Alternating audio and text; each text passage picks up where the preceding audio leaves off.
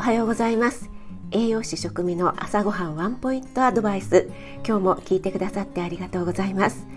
朝ごはんメニューの食材を一つピックアップして栄養について短めにお話ししています。お出かけ前の支度中移動中に耳だけ傾けていただけると嬉しいです。夜は今まで通り簡単聞くレシピ調理法食品の効果効能について放送しています。はい。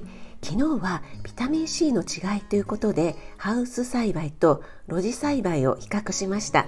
まだ聞いてないよっていう方はぜひ昨日の配信聞いてみてくださいね。で今日はビタミン C の残存率ですね。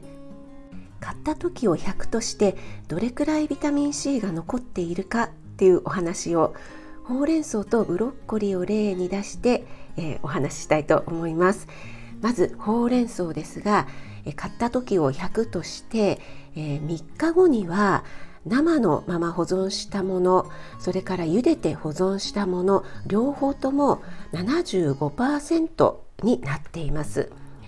で、えー、ここからなんですけども茹でて保存したものに関しては3日後以降ですね急激に、えーと落ちていきましてもうべたついて食べられない状態になってしまいます。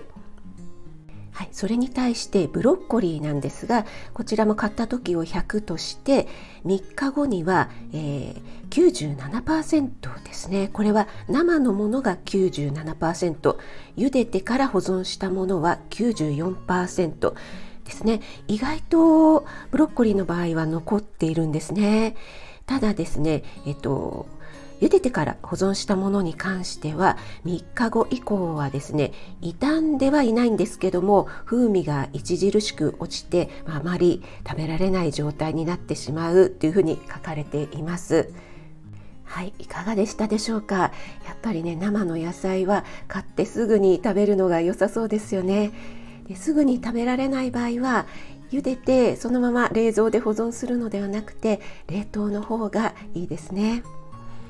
あなたが美味しく食べて美しく健康になれる第一歩を全力で応援します。フォローいいね押していただけると嬉しいです。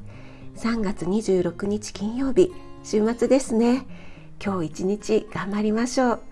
それでは気をつけていってらっしゃい。